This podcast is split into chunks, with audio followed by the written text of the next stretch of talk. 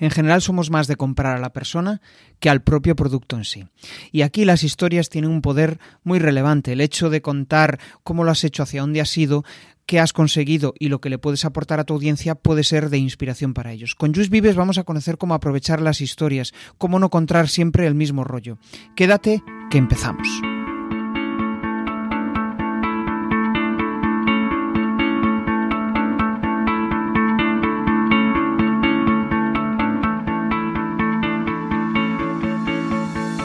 Bienvenido a Comunicar más que hablar. Soy Jesús Pérez Santiago y este es el podcast de los que quieren crear su propia audiencia. A través de mi lista en jesusperezsantiago.com barra secretos, de forma periódica comparto contigo análisis de los mejores podcasters y también sus secretos para alcanzar a millones de oyentes.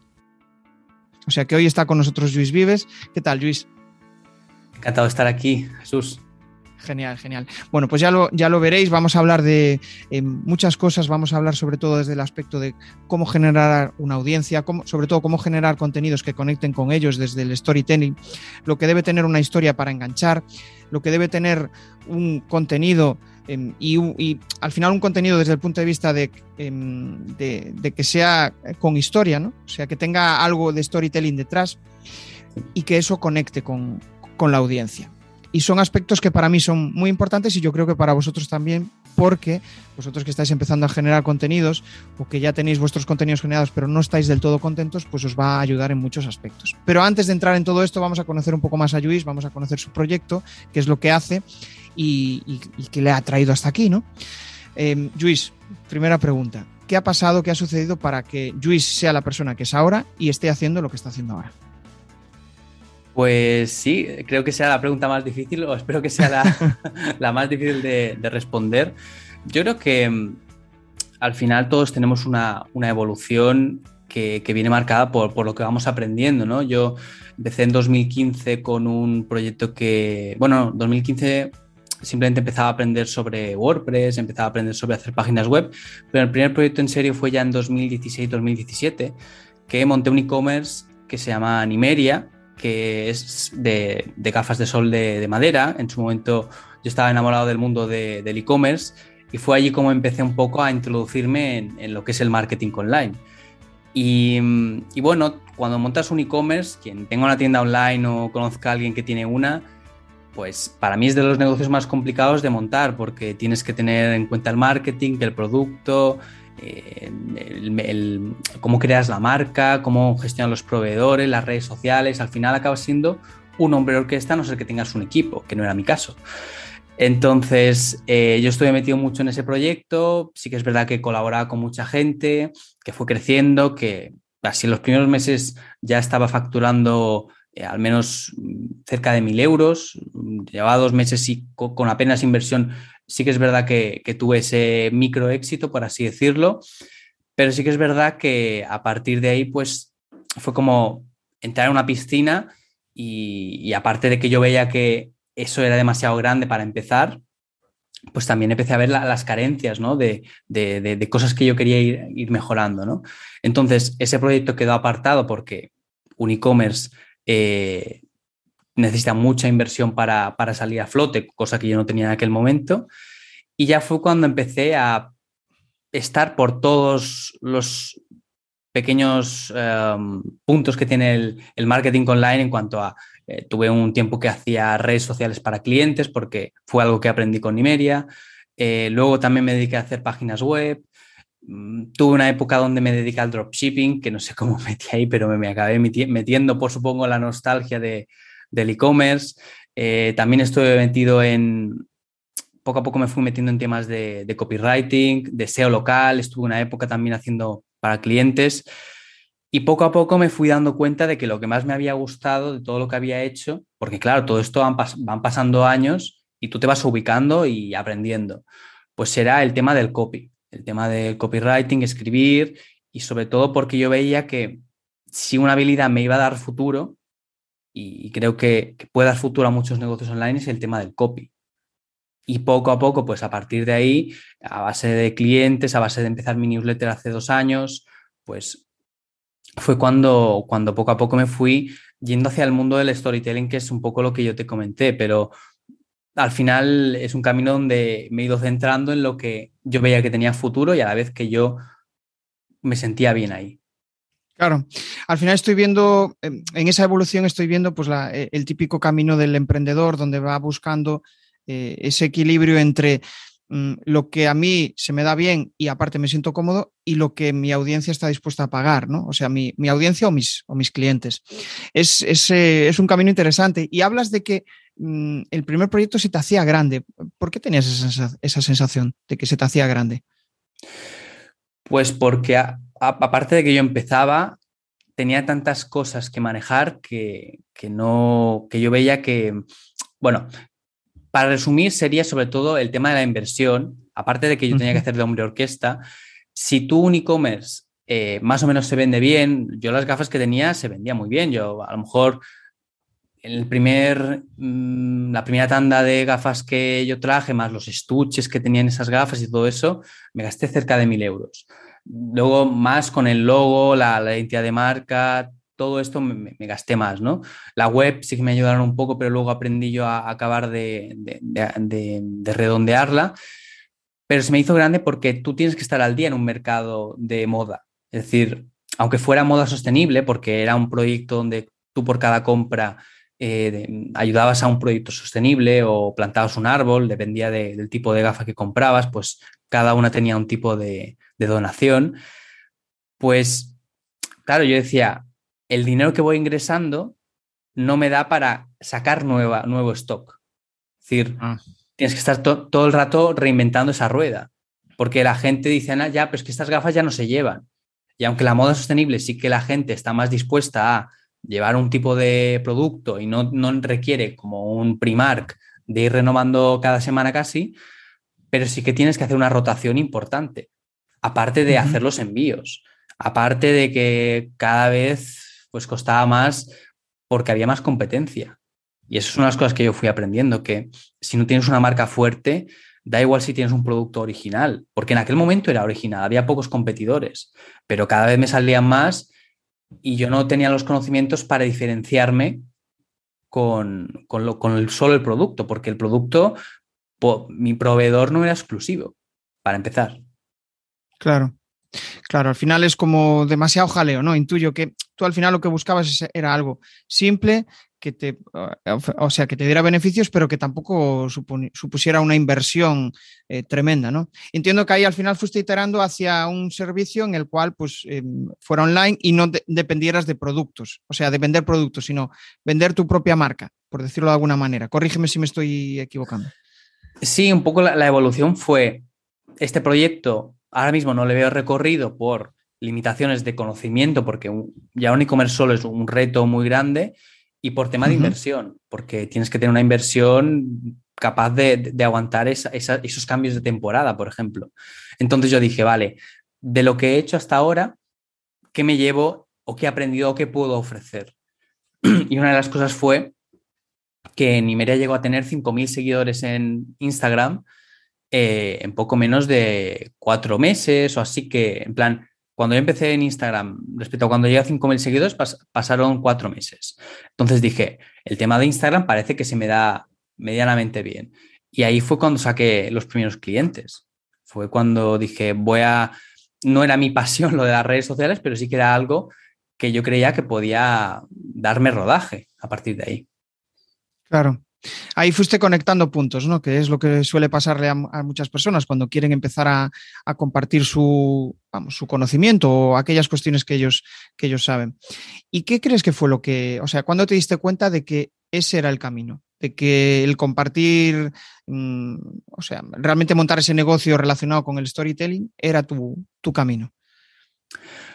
Pues en realidad creo que es algo que poco a poco he ido viendo a medida que me dedico al, marketing, ¿no? Porque también, no lo he comentado, pero dentro de, desde que comencé la newsletter también he dado consultoría. Es algo que hago habitualmente o que me han pedido o que he vendido yo a través de la newsletter. Y me doy cuenta de que el marketing online al final va hacia un punto de saturación de mercado. Es decir, todo mercado empieza desde que basta con, con estar ahí, cuando tú, se imagínate que inventamos el producto de enseña a hablar eh, inglés a, tu gato. Pongamos que, tenemos esa innovación y, un gato puede empezar a, hablar inglés porque nosotros tenemos esa habilidad. No, no haría falta ningún copy, no haría falta storytelling, bastaría decir, enseña inglés a tu gato con mi producto, no sé qué.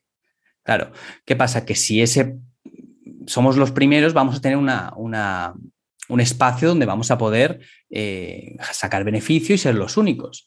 Pero a medida que ese mercado aparezcan competidores, pues va a haber gente que va a decir, aprende o enseña a tu gato a aprender inglés con mi método no sé qué.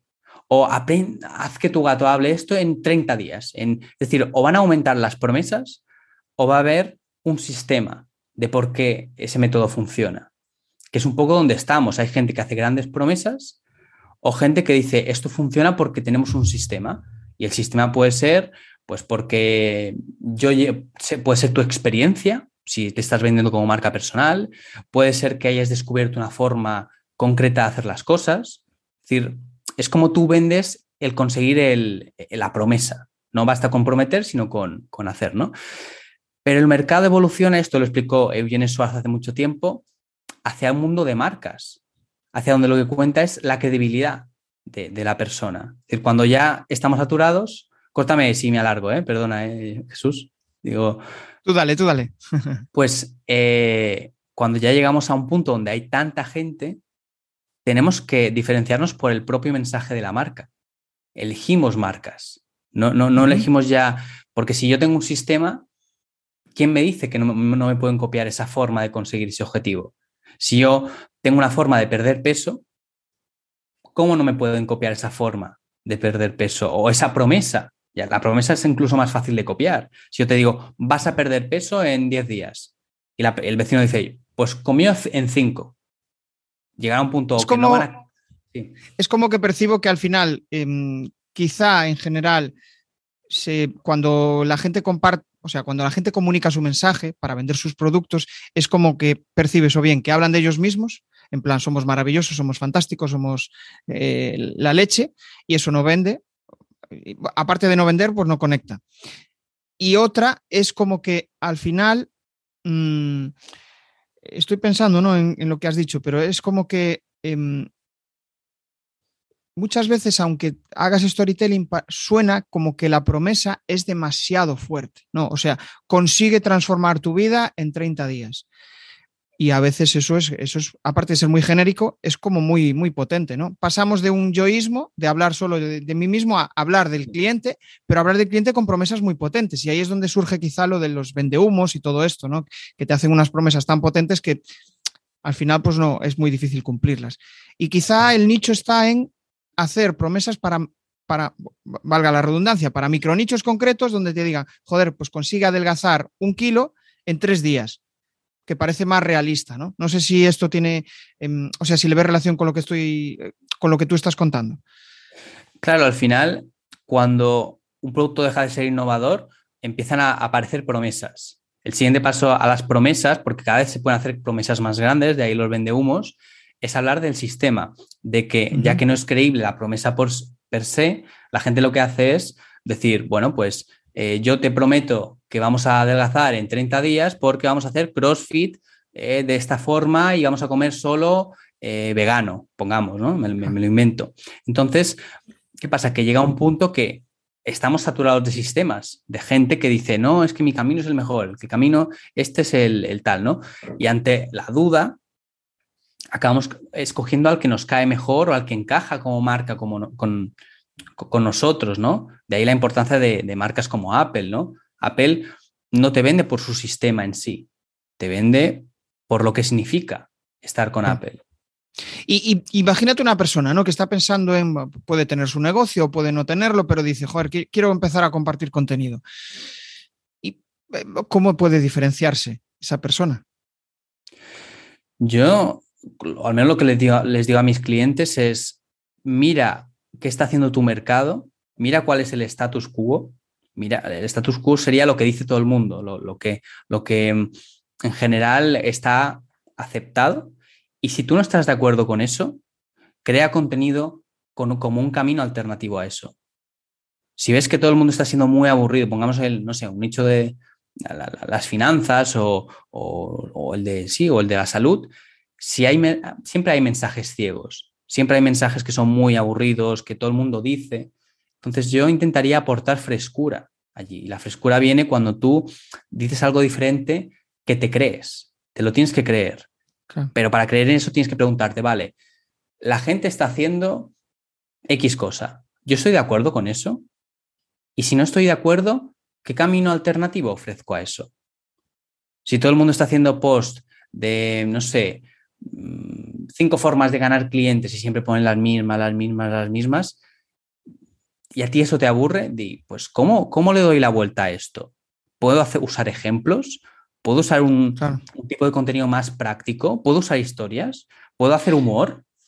Es como, es como que al final dices, vale, voy a algo que ya está inventado, un negocio que ya está inventado, pero yo le voy a dar mi propio toque personal. Es decir, no voy a, si este tío le está funcionando eso, ostras, ahí hay negocio, ¿no? Voy a hacer una propuesta de valor similar, pero no voy a copiar su forma de comunicar, sino que voy a Em, darle mi toque. Pues eh, si a mí se me da bien hacer entrevistas y resulta que a la gente le gusta cómo hago entrevistas, pues estoy, em, estoy dando visibilidad a mi proyecto de una forma diferente a otro que lo que está haciendo es generar reels constantemente, por ejemplo, ¿no? Y la gente ya pues dice, no, es que a mí los reels no me gusta consumir, consumir contenido de reels, pero en cambio, oye, pues sí, estoy en una fase que me interesa más ver entrevistas, por ejemplo. No lo sé. Te refieres a eso, ¿no? O sea, el negocio, al final, inventar un negocio que sea muy diferente y muy innovador es complicado, pero sí es más fácil el copiar a alguien, pero con tu forma de, comunicar, ¿no? Eh, ¿Va por ahí o...? Mm? Sí, sí, es decir, no, sé si lo diría copiar, porque al final lo que haces es ir un poco en la dirección, no sé si contraria, pero sí ofrecer un, camino que aporte frescura, pero no por, por, hacer algo diferente, porque en realidad casi todo está inventado. Lo que no está inventado es una forma agradable de consumir ese, contenido. Es decir, antes en Internet no había información, eh, había poca información, entonces empezó a hacer información sobre, sobre diferentes temas, sobre la salud, sobre el marketing, sobre lo que sea, ¿no? ¿Qué pasa? Que eso se posicionó o se empezaron a crear audiencias, pero ahora ya no basta con dar información. Hay que darle nuestro toque personal, porque, por ejemplo, que tienes un podcast, es casi imposible que lo hagas de forma robótica decir, tú, ya le estás dando tu toque personal y por eso tienes tu audiencia, porque les gusta cómo lo haces tú. Y eso lo haces sin darte cuenta, porque te muestras cómo eres, dices tus, propias ideas, no, no, no estás como ahí repitiendo lo que dicen otros, simplemente estás hablando desde tu experiencia, le estás aportando subjetividad. Por eso creo que, pero eso no se debería solo aplicar a un podcast, sino a todo, a nuestra web, a nuestras redes sociales, es decir, hacerlo personalista. Porque el, valor único que le puede dar una marca personal a, su contenido es decir las cosas tal cual las, las piensa y no, no con miedo a, a salirse del molde. ¿Qué tal? ¿Cómo va esta charla? Bueno, a través de mi lista en jesusperesantiago.com barra secretos, de forma periódica comparto análisis de los mejores podcasts y también sus secretos para alcanzar a millones de oyentes. Claro, es como que al final siempre valoramos lo diferente, ¿no? Lo que eh, eh, cuando alguien se atreve a hacer algo que la mayoría no está dispuesto a hacer, pues yo qué sé, si, mm, eh, si en la tele solo hablan desde una forma muy profesional de hablar, pero en cambio en un podcast, pues consigues hablar con el entrevistado de cuestiones que en la tele pues, no son habituales, ¿no? no desde el morbo, sino a veces desde el propio descubrimiento. Yo creo que es la frescura de los podcasts es eso, ¿no? El escuchar a una persona que al final es casi como estar con ella charlando en un café. Y eso en, muchos medios no se consigue. Y, al final es esa eh, tu diferenciación, ¿no? El ser, mostrarte como tú eres. Que quizás ahí, cuando empiezas a, mostrarte en redes, y yo, o sea, yo me incluyo, cuando empezaba a, compartir contenidos, pues quieres mostrarte de una forma muy profesional, quieres mostrar muchas veces a alguien que no eres, y eso no conecta con nadie. O sea, conecta, bueno, igual conectas con alguien, sí, pero que, al final está en ese mismo nivel de, de mm, ¿cómo decirlo? bueno, en el cual probablemente después de, a ver, a ver cómo, lo explico, pero es como, y a mí me pasaba, ¿no? Cuando empezaba a generar audiencia, transmitía de una forma súper profesional y al final acaban viniendo a mí personas así, ¿no? Y después resulta que en la conversación con ellos no fluía. Fuera mm. de, fuera de cuando nos conocíamos, ¿no?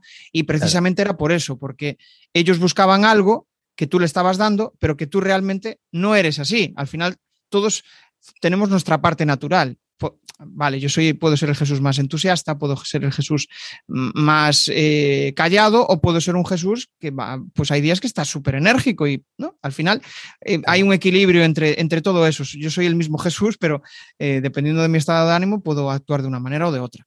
Pero la base es la misma. Pero cuando rompes esa base y buscas ser alguien que no eres, pues ahí es, complicado. Bueno, he entrado ahí un terreno eh, un tanto complejo, sobre todo cuando empiezas a compartir, pero me gustaría eh, entrar en, una cuestión que me parece súper interesante y parece que cuando se genera contenido siempre va relacionado con un negocio. Y yo creo que al final debe de haber ese vínculo, es decir, cuando empiezas a generar contenido, que no, que no solo sea una afición, que tenga un fin, porque si no lo vas a dejar. Pero para alguien que empieza y que no tiene un negocio, que gente de mi audiencia, pues le, sucede eso, ¿no? Hay gente que sí, que quiere compartir ya lo que, lo que, vamos, darle visión a su negocio, visibilidad, perdón, a su negocio, eso está genial, pero para los que no quieren, eh, para los que quieren encontrar su camino, ¿qué le aporta esto de, empezar a compartir contenidos? ¿Qué crees que le puede aportar? Pues yo creo que conectar un poco con su parte creativa. Eh, al final, la, magia de Internet es que todos nos hemos vuelto los productores del contenido. Ya no somos solo consumidores. Entonces, el, que tú le puedas dar tu toque a las cosas, eso, eso aporta una satisfacción personal porque puedes ir creando tu propia tribu, por así decirlo, de gente que conecta contigo y ya veremos después si se puede crear. A ver, lo ideal es que ya empieces con una mentalidad, si tú quieres ganarte la vida con eso, de, de negocios y si es tu objetivo, si no, pues ser 100% libre con, el tema que tú hayas elegido compartir. A ver, puede ser que hables un poco de todo, pero em, creo que va a ser más cómodo el crear ese contenido si tú eliges un tema sobre el que te gustaría hablar, ya sea política, ya sea salud, ya sea marketing, da igual. Es decir, pero que tú seas capaz de ayudar a otras personas por, tu propia forma de vivir eso, creo que, no hay nada al ser humano que le guste más que sentirse realizado por, lo que está creando, por el acto creativo. Em, hay una cosa que dice Seth Godin en su libro Tribus, y es que estamos pasando del marketing de masas, que era cuando la época del consumismo, de Coca-Cola, de, producir ahí detergentes en, masa, de todo, es decir, productos mediocres para gente, para un, mercado global, es decir, algo que intentase encajar con todo el mundo. Lo que dice Seth Godin es que ahora ya podemos permitirnos como consumidores ser raros. ¿Por qué? Pues porque con nuestra rareza, con nuestra única forma de ser, encontramos gente que produce cosas para esa rareza. Es rareza es una, una palabra un poco así, pero lo que quiere decir Seth Godin es que cada vez podemos ser más específicos con las audiencias a las que vamos, porque ya no, ya no buscamos un producto que sea para todo el mundo, sino un producto que, encaje con nosotros. Por eso la marca personal cada vez es más importante, porque siempre vamos a poder crear esa audiencia por nuestra forma de, vivir un mercado. ya, ya no tiene ningún valor competir como por ser el mejor o por ser perfecto. Es como más por ser nosotros mismos y por la autenticidad que le podemos aportar a ese mercado. Claro. Sí, e, es cierto, es, eh, y cada vez eh, percibes, yo por lo menos percibo cuando se crean nuevas marcas, que hay mucha historia detrás, ¿no? que te cuentan eh, la, realidad que hay detrás de esa, de, esa, mm, de ese producto, de por qué lo han creado, ¿no? Y esto tiene mucho que ver con, lo que dice Simon Sinek, ¿no? las personas te van a comprar el, por qué, ¿no? El, el, por qué lo haces, el para qué lo haces, no tanto el qué o el, o el cómo lo haces. Y, eso conecta y, mucho. Vamos a entrar ahora en un terreno de, del storytelling. Para las personas que no lo sepan, pues al final es el arte de crear historias, de crear historias que enganchen, que, al final pues que, nos permita, mm, bueno, pues sentirnos identificados con eso y que al final pues eh, puedas llegar a, no tanto a comprar, pero puedas llegar a conectar con esa persona. ¿Qué crees? O sea, ¿cuál crees que es el principal error que, hay a la hora de crear historias y el, principal error que se cometen cuando, cuando eso, cuando alguien empieza a crear una, historia. Yo lo veo clarísimo y es el contar historias que no son tuyas. Es decir, todo el mundo puede contar la historia de Edison y las mil bombillas y, sus mil intentos y tal, que está muy bien. Es decir, para mí es mejor eso que decir, eh, tendrás que probar muchas veces para acertar. Vale, es mejor contar la historia porque, se, porque transmite más una enseñanza, ¿no? Y también está bien contar ese tipo de historias, quizá por la autoridad de la persona que, que, del protagonista de la historia, ¿no? Si alguien no te conoce nada, y no, no, te no es muy estético. Por ejemplo, si, si hablamos de un anuncio en Facebook Ads, pues yo le veo sentido contar una historia de Warren Buffett o Edison o alguien famoso porque enseguida van a, a tener curiosidad simplemente por, por, la historia en sí, ¿no?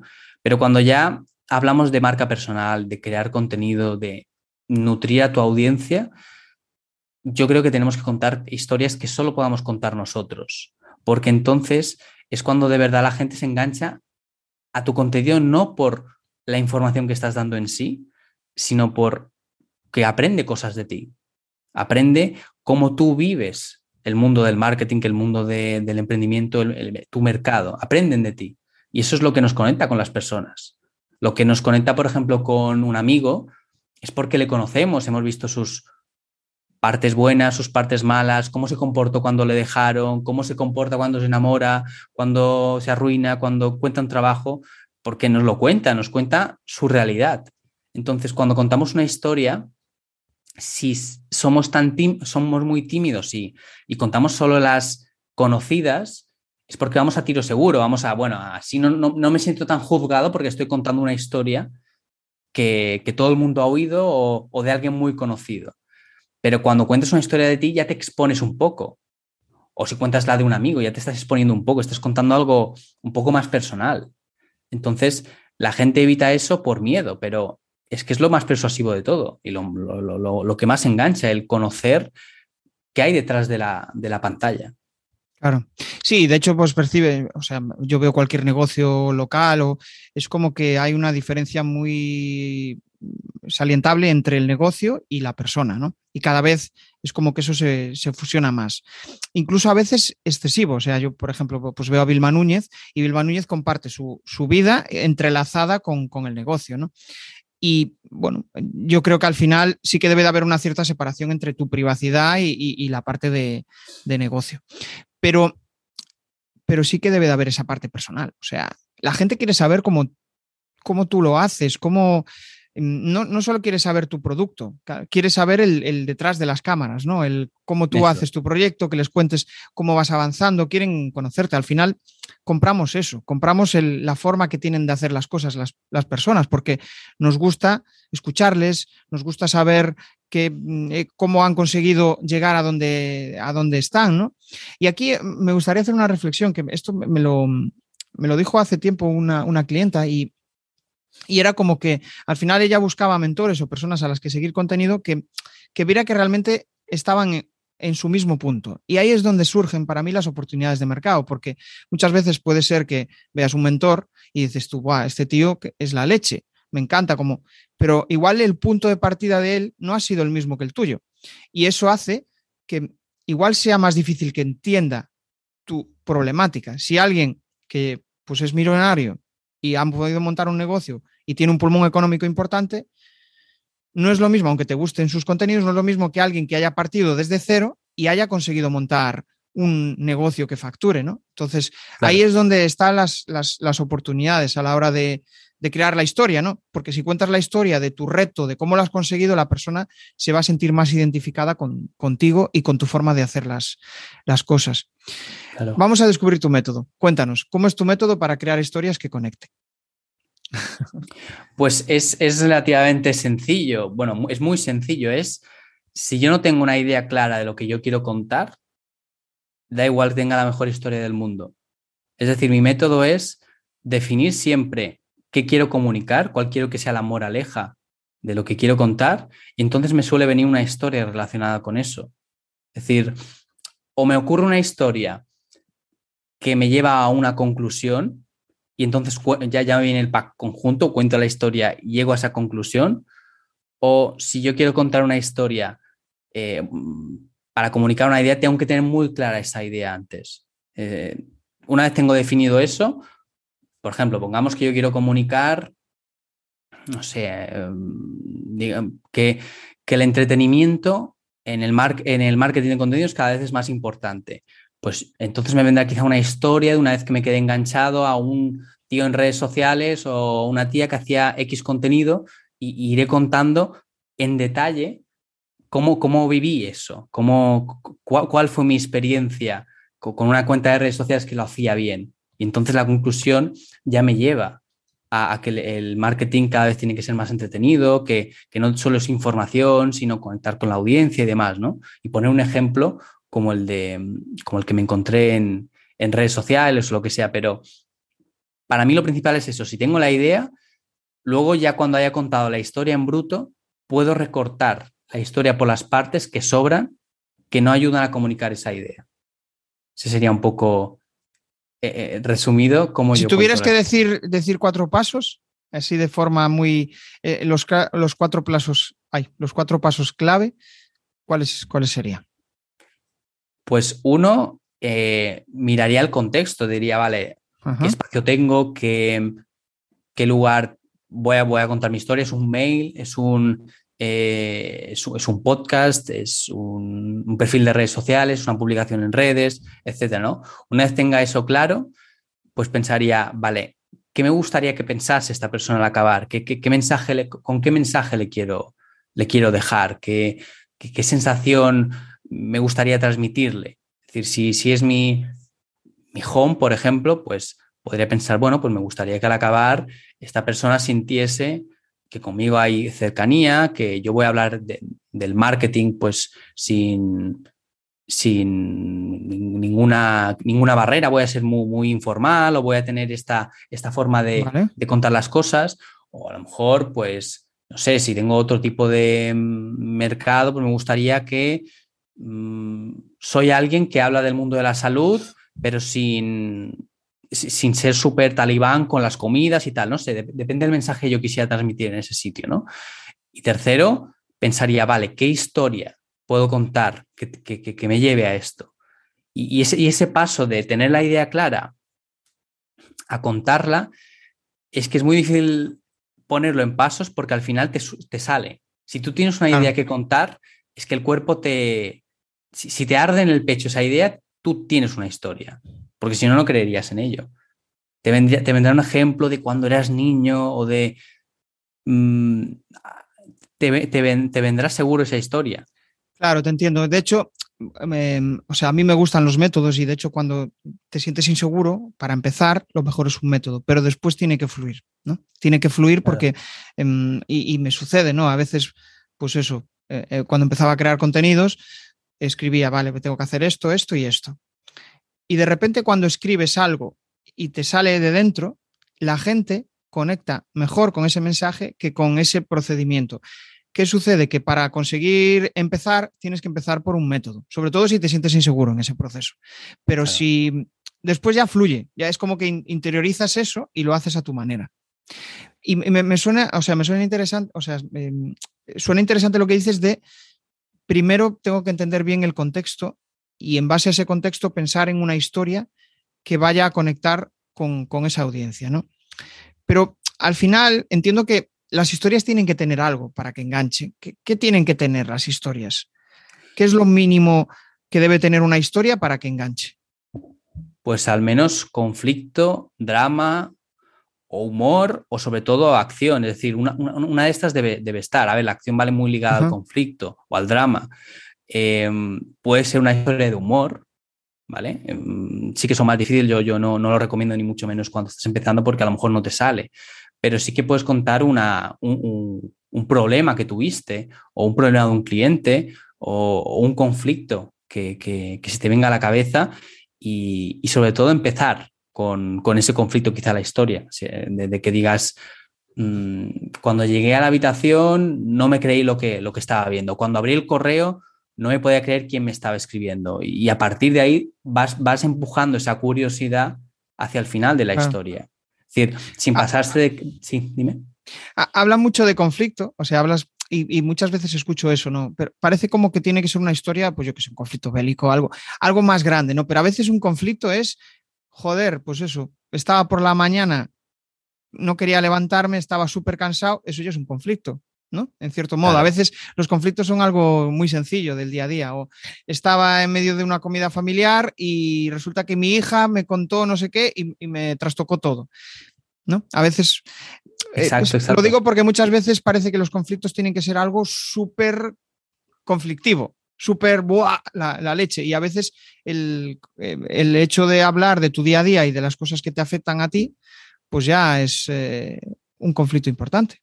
Es que para, mí son, para mí son mejores, al menos, porque es que has dado un punto súper clave. Es decir, la gente va a empatizar más, y tú lo has dicho antes, va a empatizar más con un problema personal, de, de, un drama de tu día a día, de, no sé, por ejemplo, imagínate que vendes algo para gente que está cansada de su jefe pues si por la mañana dices que estaba súper cansado, son el despertador y, me cagué en la madre que, empecé a trabajar para este tío, no sé qué tal, y cuentas ese, drama de el café sabía fatal, de, las pocas ganas que tenía de ir, no sé qué, y, vas contando la historia y vas a empatizar mucho más que si cuentas una historia de, no sé, del conflicto de la Segunda Guerra Mundial, de a saber qué, ¿sabes? Es decir, claro, historias del día a día, ¿no? O sea, cuestiones que te pasan en el día a día que seguramente igual para ti son una chorrada, pero que hay personas que mm, pues igual no han conseguido superar esa fase, ¿no? Yo qué sé, pues igual para nosotros es muy básico hacer un podcast, pero hay personas que están ahora en la fase de decidir qué herramienta, cómo, eh, ostras, y cómo empiezo a contarlo, o, cómo empiezo a, decir cuál es la propuesta de valor de mi podcast. Eh, para nosotros ahora pues es muy sencillo, pero para alguien que está empezando, pues decirle, joder, pues mira, fíjate, yo cuando empezaba es que a mí lo que más me bloqueaba era decir, ¿y de qué voy a hablar? Y tenía ese bloqueo, ¿no? Pues eso al final es como que ellos se sienten identificados con ese momento. Igual, pues yo que sé, un boluda que ya tiene em, pues miles de seguidores, está en una fase diferente, pues probablemente no sepa contarlo de la misma forma que lo contamos nosotros, porque igual para él ya es una historia muy distante. No lo sé, ¿eh? acá estoy, eh, estoy filosofando, filosofando sobre esto que me parece interesante. Me, ha venido una idea sobre lo que decías antes de cómo empezar a crear contenido aunque no tengas ninguna idea de negocio y tal. Em, una vez en el podcast entrevisté a, Joan Gallardo, que, bueno, también tiene una cuenta en, redes sociales donde habla de la felicidad y la fortaleza y tal, y desarrollo personal. Y, y le, hice, le hice una pregunta de cómo él empezaría, ¿no? Y dice, pongamos que yo quiero hacer un, contenido sobre baloncesto, ¿no? Y dice, ahí tengo dos opciones. O esperar a ser un experto en baloncesto, pongamos, y, entonces contar cómo lo hago, qué, historias he tenido aprendiendo, lo que sea, y, convertirme en una autoridad sobre el tema del baloncesto. Es una opción, pero tendrías que esperar a ser un experto. Si alguien ya es un experto o, o sabe mucho de algo, pues ya podría empezar desde ahí. Dice, pero si hay un mercado, pongamos el baloncesto otra vez, donde mm, no tengo ni idea, pero que me gusta, dice, yo haría un diario de cómo voy aprendiendo. De hoy he ido al parque y he tirado 10 canastas y no sé qué, y he acertado dos, y, contar esa evolución, porque a la gente le da mucho morbo y le gusta mucho ver cómo alguien se moja y, se expone y, y, cuenta cómo va aprendiendo. De hecho, la gente tiene vergüenza de hacer eso, pero es más valiente el que se está exponiendo que el que está mirando y dice, ah, míralo, qué pringado que no sabe. Pues yo creo que es, es, un método muy bueno para empezar, contar cómo vas aprendiendo algo, que es como si fueras un explorador y vas diciendo lo que encuentras. Es cierto, yo de hecho, eh, o sea, esto me, has hecho pensar y mucho, ¿no? Porque yo he ido evolucionando en ese aspecto. Al principio era como que tengo que mostrarme aquí como que soy un experto en algo, pero al final he descubierto que no, que lo mejor es, pues eso, mm, estás lanzando un podcast, pues entrevisto a gente de la cual puedo aprender y mi audiencia también puede aprender. Em, que, mi proceso de aprendizaje también sirva para eso. Y, hay gente que conecta conmigo y me dice, joder, es increíble lo que has conseguido y cómo lo has hecho, ¿no? Pues eso al final es inspiración para ellos y, y aparte de ser inspiración, pues es una forma de conectar y generar una audiencia que en el futuro te pueda comprar. Pero no es fácil, porque al final te estás mostrando vulnerable y estás mostrando que no lo sabes todo, pero es que es imposible saberlo todo es imposible. Y siempre va a haber gente que sepa más que tú y siempre va a haber gente que sepa menos que tú. Tú le estás hablando a los que saben menos que tú. Pero interesante, interesante reflexión. Bueno, ya estamos acabando y mm, hay algo que me gustaría saber de ti, ¿no? y es al final, bueno, eres creador de historias. ¿Y mm, qué es lo que hace que la gente conecte contigo gracias a la historia, gracias a tu historia, a lo que tú cuentas a, diario? ¿Qué es lo que hace que ellos te sigan, te lleguen a comprar? ¿Has detectado eso? Es una pregunta compleja, porque al final requiere, pues eso, tener em, una cierta capacidad de análisis sobre, sobre tu audiencia. No sé si has llegado a alguna conclusión sobre eso. Mm, va a sonar un poco generalista, pero yo creo diría la, cercanía. Lo que pasa es que la cercanía, aparte que es algo que no, abunda demasiado, ¿no? Al menos yo no, no, siempre la encuentro en, los creadores de contenido, en, otros muchos sí. Pero, ¿qué pasa con la cercanía? Que cada uno tiene su forma de ser cercano, es decir, demostrarse tal cual yo soy, ¿no? El otro día, em, yo, en, mi, newsletter que, mando, eh, bueno, normalmente a veces me tomo algún parón, pero normalmente mando un mail diario sobre storytelling. Em, muchas veces aparece historias personales, no, no, no a un nivel personal muy grande, pero a veces sí cuento alguna historia de, mi chica, de, a veces alguna discusión tonta o algún, alguna anécdota que nos pasa, ¿no? Y, el otro día me escribió una chica súper maja que quería hacer consultoría conmigo y tal, y me dice, ay, saludos para Miriam, porque siempre de vez en cuando la menciono a, mi chica ah. eh, en, el podcast, en el podcast, en, la newsletter. Qué bueno. Y, entonces, para nada me compran porque yo, yo lo menciono a ella, porque cuenta historias personales, pero sí que es verdad que cuando te encuentras en un punto donde conectas tanto con una persona, ya no te fijas exactamente en lo que te está vendiendo, te fijas en, que quieres que sea esa persona la que te guíe. Confías en ella. Es como que... Eh, pero yo creo que pasa en todo en la vida. O sea, cuando descubro, yo por ejemplo, cuando descubro un taller con el que me siento cómodo, me gusta cómo me cuenta las reparaciones. Para mí es importante, ¿no? Habrá otras personas que valoren otros aspectos. Al principio yo valoraba solo el aspecto económico y ahora lo que valoro es cómo me lo cuentan, el, tiempo de la reparación, cómo, em, cómo me atienden, cómo que, yo sepa que cuando voy a decirle algo, pues ya me está entendiendo perfectamente. Es decir, conecto con esa persona, bueno, conecto con esa persona, que igual estoy hablando en, o sea, en un lenguaje muy técnico. Básicamente voy allí y digo, joder, con este tío fluyo. Ya está, ya no tengo que explicarle nada. O cuando vas a tu peluquero, como siempre, ¿no? Pues, Exacto. Eh, eh, eh, esto es lo mismo. Cuando hay alguien que dices, joder, me cae bien, quiero, quiero que esta persona esté conmigo y me acompañe en, mi camino, ¿no? Y cuando, es, cuando hablamos de servicios como los nuestros, donde al final acompañamos a personas, pues es clave eso. Es clave que, que conecten con nosotros, con nuestra forma de ser. Por eso quizá yo también ahí eh, creo que es una de mis fortalezas la cercanía, ¿no? Esa cercanía que hay mucha gente que la valora y hay otra que no. Y, y me, vamos, es algo que me parece eh, vital, sobre todo descubrirte, porque cuando empiezas a comunicar, pues mm, a veces no te reconoces yo empezaba a ver mis primeros vídeos y decía, yo, pues, es que yo no soy este, ¿no? Y vas, vas aprendiendo de eso, de esa forma de ir probándote, vas descubriendo cómo es la mejor forma en la que tú te sientes cómodo y también la forma en la que la gente dice, joder, qué bien lo estás haciendo. Porque si no recibes ese feedback, claro. Em, todo se hace más duro, porque es como, joder, estoy comunicando para quién. No veo, no veo nada, no veo resultados. ¿no? Y, a veces pues puedes dejar un podcast por eso o puedes dejar eh, de hacer determinado contenido, ¿no? Y, bueno, es un, es un tema que, vamos, que me parece de vital, de vital importancia. El podcast es una forma muy, muy buena de, soltarse, ¿eh? porque impone mucho el tema del micro, pero luego dices, yo creo que un truco a la hora de crear contenido, y perdón que te he interrumpido, eh, es bajar un poco las expectativas al principio, ¿no? Decir, yo aquí esto lo voy a hacer a mi manera. Eh, yo me acuerdo del primer episodio que hice del podcast. A mí me, lo digo por si alguien quiere empezar con lo que sea. A mí me funcionó muy bien que el primer episodio digo, voy a hacer un par de principios de este podcast. Y uno de ellos será que, que yo lo acabaría cuando yo quisiese, que sería muy informal, que sería a mi manera y que ni yo tengo la razón, toda la razón. Simplemente bajé un montón las expectativas en cuanto a que no iba a ser el contenido perfecto, y que iba a ser muy casero porque al principio ni siquiera editaba los audios.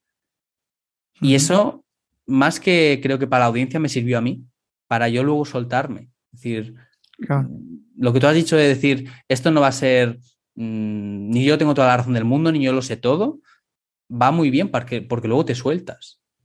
Sí, sí, sí, porque es que cuando empiezo, yo también, cuando empezaba a generar los primeros episodios del podcast, tengo una idea de perfección subjetiva.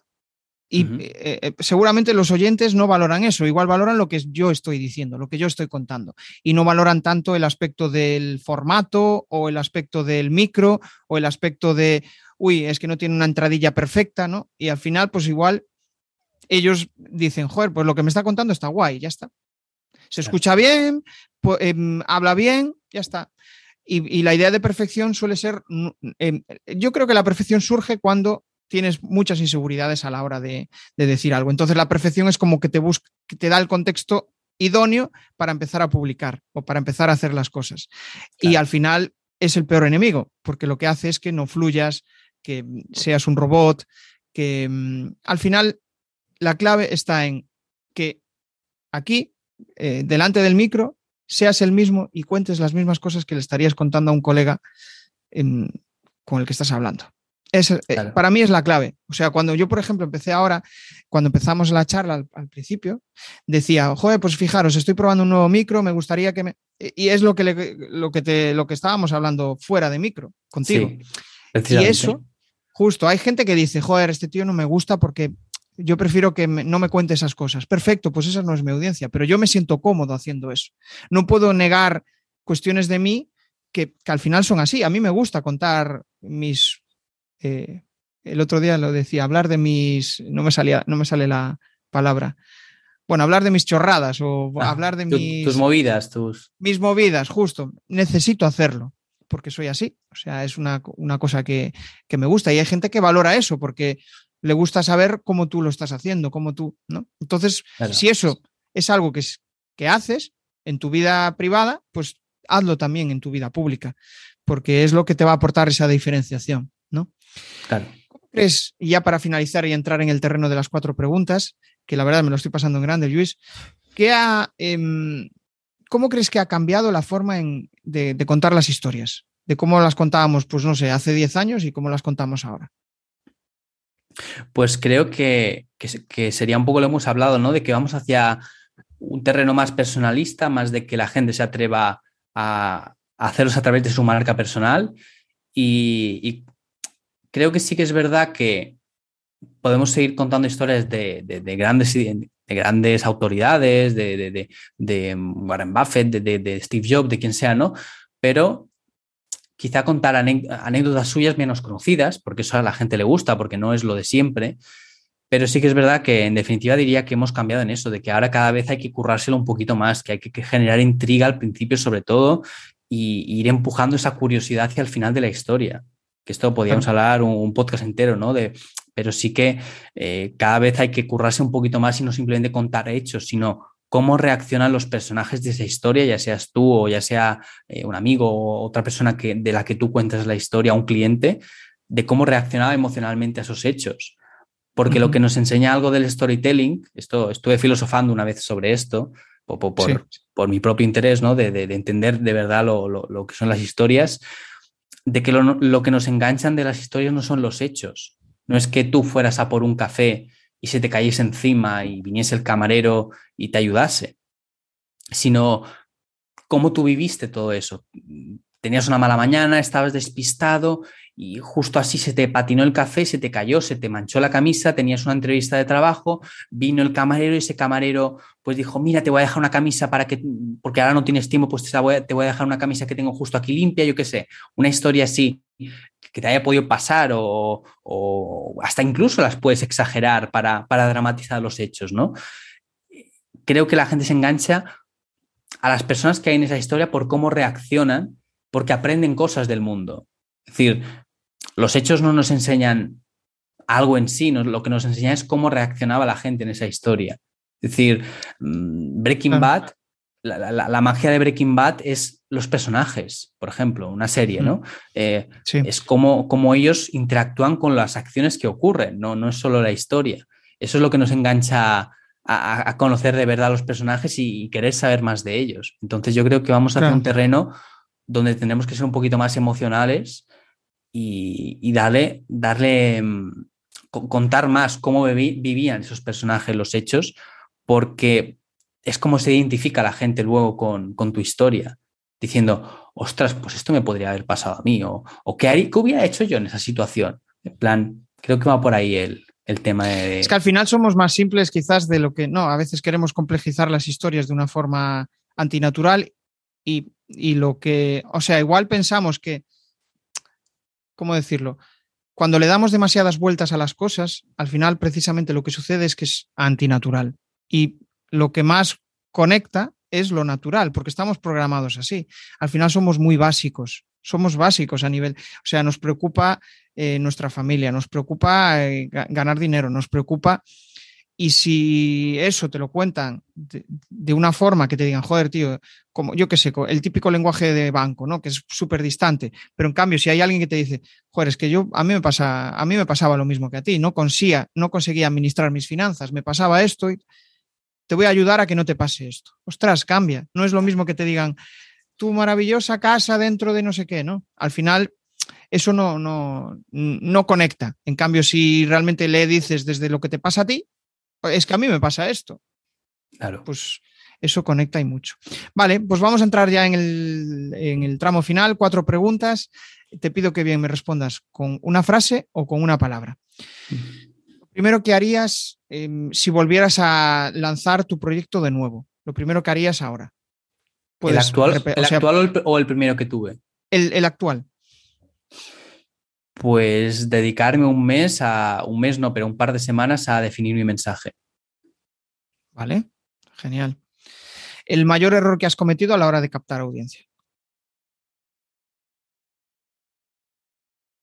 Mm. No definir mi mensaje. Vale, o sea, muy relacionado con el anterior. Sí. Vale. Un tip para despertar creatividad. Un paseo y una libreta. Vale, genial. ¿Con cascos o sin cascos? Sin cascos. Sin cascos, vale. Esto después eh, hago la última pregunta y digo por qué lo de los cascos. Un reto para un reto que tengas para este año. Mm. Ponerme con Twitter. Ponerte con Twitter. ¿Y, por qué Twitter? Es algo que siempre me ha llegado, como que tengo una relación amor-odio, ¿no? De que me apetece y que a la vez me da un poco de, pereza, pero que estoy viendo la forma de, juntar ambas cosas. Yo, es curioso, ¿eh? O sea, eh, de hecho voy a contar algo que nunca conté, pero em, yo llevo, llevo, llevo más de 10 años en Twitter, pero paré de repente y dejé Twitter. De hecho, tengo muchos seguidores ahí porque generaba contenido relacionado con, con tecnología y lo dejé, ¿no? Y ahora retomé y mm, lo he retomado un poco con calma, pero estoy, me estoy encontrando con gente y, generando conversaciones con gente es súper chula. O sea, que, me está motivando hacia eso. Entonces, pues, o sea, mi red favorita es LinkedIn, pero estoy empezando en, Twitter y, y, sí que da miedo, sí que da miedo el, eso de, buf, Twitter parece que es ahí, eh, que están todos Dios con los cuchillos en la mano, ¿no? Para, atacarte. Y bueno, estoy entrando en contacto con, bueno, con una nueva forma de hacer, veo que hay contenido que, vamos, que hay gente que se lo está currando de una forma diferente, o sea que para nuestro nicho yo creo que, bueno, pues es una, vía interesante por, descubrir. Decía antes lo de los cascos, porque yo, por ejemplo, cuando voy a pasear, necesito ir siempre con, o bien con un podcast o con algo. Eh, y eso también muchas veces hace que, incluso corriendo, hace que están hablando de algo y me viene la idea y digo, hostia, pues voy a parar y lo anoto en el, en el móvil. Ah, como que fluyo más con cascos, no lo sé, ¿eh? a veces, dependiendo de mi, el, como que el cuerpo me lo pide y me dice, no, hoy no estás para escucharte, escucha a otros y te inspiras. Y, a veces pues digo, hostia, estaba con un bloqueo de no sé qué y, me surge mejor el... Em, escuchando a otros de cómo lo están haciendo, de cómo ellos lo... Suelo escuchar podcasts así, ¿no? De, en el, digo, ah, pues ahora estoy en la fase de que quiero mejorar el audio. Pues voy a escuchar a otros que están en esa fase. Pues yo que sé, voy a escuchar un podcast, pues como el de Borja Girón de eh, marketing para podcast. Y de ahí muchas veces me sale la, idea. Y, y por, eso a mí me ayudan los cascos. ¿eh? O sea, soy más de eso, cuando salgo con, los cascos. Vas con una idea ya pensada. Voy con una idea predefinida. Sí, sí, Y quizás lo tuyo, lo tuyo sí que es idóneo para cuando estás en, de cero, ¿no? De decir, hostia, voy a encontrar un sentido a lo que estoy haciendo ahora y quiero encontrarme. Eso sí que hubo una época donde no quería cascos, no quería música, no quería nada. Era como voy a centrarme, voy a ver eh, si, o sea, voy a, empezar a poner las bases para empezar a disfrutar del camino. ¿no? De decir, joder, ¿qué, ¿qué, coño estoy haciendo con mi vida? Y ahí sí que necesitaba escucharme yo eh, profundamente, si no era como que no surgían las, las ideas para crear. Qué bueno. Em, bueno, pues nada, hemos llegado al final. Ahora viene la parte de que nos cuentes tus coordenadas y si quieres lanzar algún spam de valor, pues adelante, Luis. Eh, no, yo tengo una web que es marketinginvicto.com y si no se busca Luis Vives Marketing seguramente saldrá en Google. y, ahí mando, tengo una newsletter y mando un, un correo cada día de, storytelling. Y bueno, hay gente que le gusta, gente que se suscribe, hay para todo el mundo. Genial. Bueno, pues nada, hasta aquí ha llegado la charla de hoy. O sea que me quedo con muchas cosas. Una de las reflexiones quizás es, oye, em, cuando empieces a generar contenidos, párate, párate un buen rato, piensa en lo que quieres contar, piensa quién es tu audiencia, como tal como decía Luis, ¿no? Si volviera a empezar ahora, pues pararía un mes y, diría, oye, ¿qué quiero transmitir al mundo? ¿Qué quiero compartir con el mundo? Estate solo, estate en silencio, vete a dar un paseo, descubre lo que quieres contar o cómo lo quieres contar y no te quedes en la parálisis por análisis, sino que, esa reflexión te sirva para eh, ganar en fortaleza y, y creértelo, ¿no? Empezar a publicar, que muchas veces viene de ahí el tema del, de los bloqueos ahora de empezar. Escuchando a Borja Girón hoy por la mañana decía, claro, ahora mismo el, tema del micrófono es un tema importante, pero es un tema importante ahora que ya tengo un podcast en el cual pues ya tengo una audiencia, ya me empiezan a valorar, em, em, empiezo a compartir contenido y la gente pues oye, si hay otro podcast que habla de cosas muy similares a las que hablo yo, pero el audio es mejor, pues igual me cambio. Pero cuando empiezas, cuando empiezas a publicar, el audio no es importante, porque es que ni Dios te escucha, no tienes audiencia, con lo cual lo que van a valorar es tu mensaje. Entonces piensa antes tu mensaje, cómo lo quieres contar. Nada más, Luis, un placer, me lo he pasado muy bien. O sea que seguramente nos volveremos otra vez a ver por aquí y nada, nos vemos en el siguiente episodio. Chao. Genial. Hey, si te mola lo que has escuchado, pues déjame un maravilloso like o un precioso comentario en tu plataforma habitual de podcasting. Nos vemos en el siguiente episodio. Bueno, a través de mi lista en jesusperesantiago.com barra secretos, de forma periódica comparto análisis de los mejores podcasts y también sus secretos para alcanzar a millones de oyentes.